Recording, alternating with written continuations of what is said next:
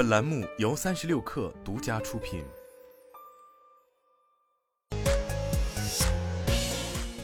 网络新商业领域全天最热消息，欢迎收听快讯不联播，我是金盛。三十六氪获悉，字节跳动已开启今年第二轮员工期权回购，此次价格为税前每股一百六十美元，相较上一轮的每股一百五十五美元上涨百分之三。据知情人士称，离职员工也可以参与此次回购。每股回购价格相比在职员工有一定折扣。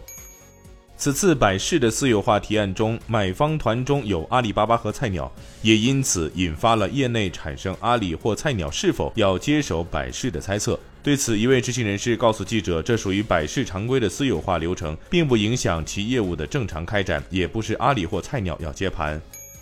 中国平安保险股份有限公司注意到路透社发布的一篇有关本公司被有关政府部门机构要求收购碧桂园控股有限公司并承继其债务的新闻报道。公司严正声明，该报道完全与事实不符。公司从未收到任何有关政府部门机关的相关要求。此前，公司在收到相关问讯时，已书面向路透社作出澄清，但路透社仍执意发布相关的不实报道。公司对此深表遗憾。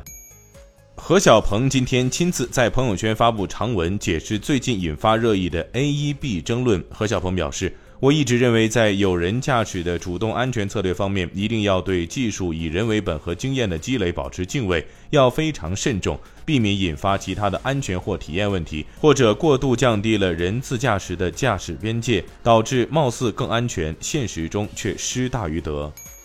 据 Mail Business Newspaper 报道，牵头实施全面股票卖空禁令的韩国执政党正在考虑引入后续措施，例如卖空熔断机制和加强对非法卖空行为的惩罚等。该报道没有引述任何消息来源。马斯克在社交平台 X 上发帖称，他的 SpaceX 公司目前平均每三天发射一次火箭，预计明年将每两天发射一次。这意味着 SpaceX 明年平均每月将发射十五次，全年发射一百八十次。现代汽车旗下城市空中出行公司 Supernal 的首席执行官 Shin Jae-won 日前接受采访时表示。公司计划在美国建厂生产供通勤者使用的飞行电动出租车。Shin Jae-won 表示，这款电动垂直起降飞行器的原型将于明年一月在美国拉斯维加斯消费电子展览会上展出，目标二零二四年十二月试飞，计划在四年后开始商业服务。